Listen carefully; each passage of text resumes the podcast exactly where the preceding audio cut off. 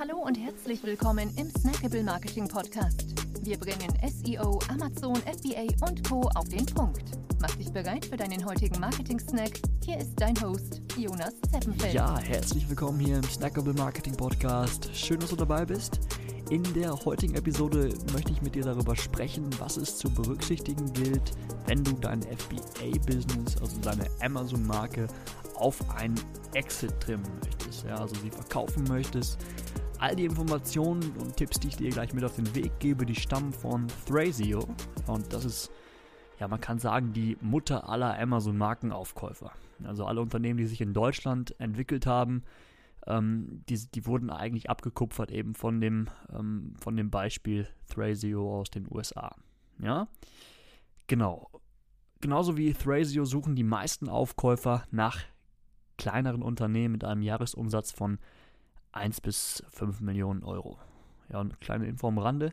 In Deutschland erzielen allerdings nur ähm, 0,7% der mittlerweile über 250.000 Amazon-Händler überhaupt einen Umsatz von über einer Million Euro. Ja, also nur etwa 17.500 Unternehmen, die überhaupt, die überhaupt für einen, einen Kauf durch diese ähm, ja, Großinvestoren in Frage kommen. Ja. Genau, für Thrasio spielen ähm, neben dem Umsatz drei Faktoren eine ganz essentielle Rolle.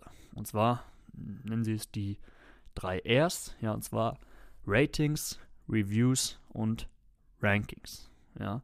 Ratings, ähm, das meint im Endeffekt die Durchschnittsbewertung, ja, die sollten mit, äh, mindestens über vier Sternen liegen. Ja, das ist ähm, dem Unternehmen ganz wichtig die Reviews, ja, also das, was wirklich dann als Produktrezension auch ähm, in Wort und Schrift verfasst wurde, da ähm, sucht man nach Hero Asins mit wirklich über 500 Rezensionen ähm, und schaut sich die, die natürlich auch sehr, ähm, sehr gründlich an.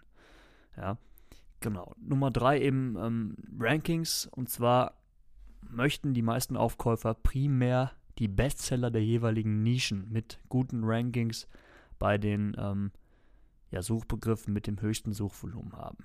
Also das ist, sind drei ganz wesentliche Faktoren, die für Thrasio, aber auch ganz sicher für alle anderen ähm, Aufkäufer da in Frage kommen. Also da berücksichtigt werden, meine ich. Genau. Wie wird denn jetzt der Unternehmenswert eigentlich ermittelt? Ja, das ist dann die nächste Frage, die wir uns stellen wollen. Und bei Thrasio ähm, zieht man zum, zur Wertermittlung den TTM-EBITDA herbei. Ja, TTM-EBITDA, ausgeschrieben uh, Trailing 12 Month Earnings Before Interest, Taxes, Depreciation or Amortization. Ja, oder End Amortization. Ähm, auf Deutsch das auf zwölf Monate bezogene Ergebnis vor Zinsen, Steuern, Abschreibungen und ähm, Abschreibung auf immateriellen Vermögenswerten. Ja, das nimmt man und ähm, ja, multipliziert das mit einem ja, branchenüblichen Faktor. Thrasio nannte im Interview ähm, eines von, von zwei bis vier. Ja, also das, das sind diese berühmt-berüchtigten Multiples, mit denen ähm, die Unternehmensbe Unternehmensbewertung erfolgt. Ja. Über den EBITDA könnt ihr euch ja mal ähm, ganz einfach per Google-Suche noch genauer informieren. Ja. Kommen wir jetzt zum Kaufprozess. Wie sieht der grob aus? Und zwar dauert der bei Thrasio etwa 30 bis 40 Tage.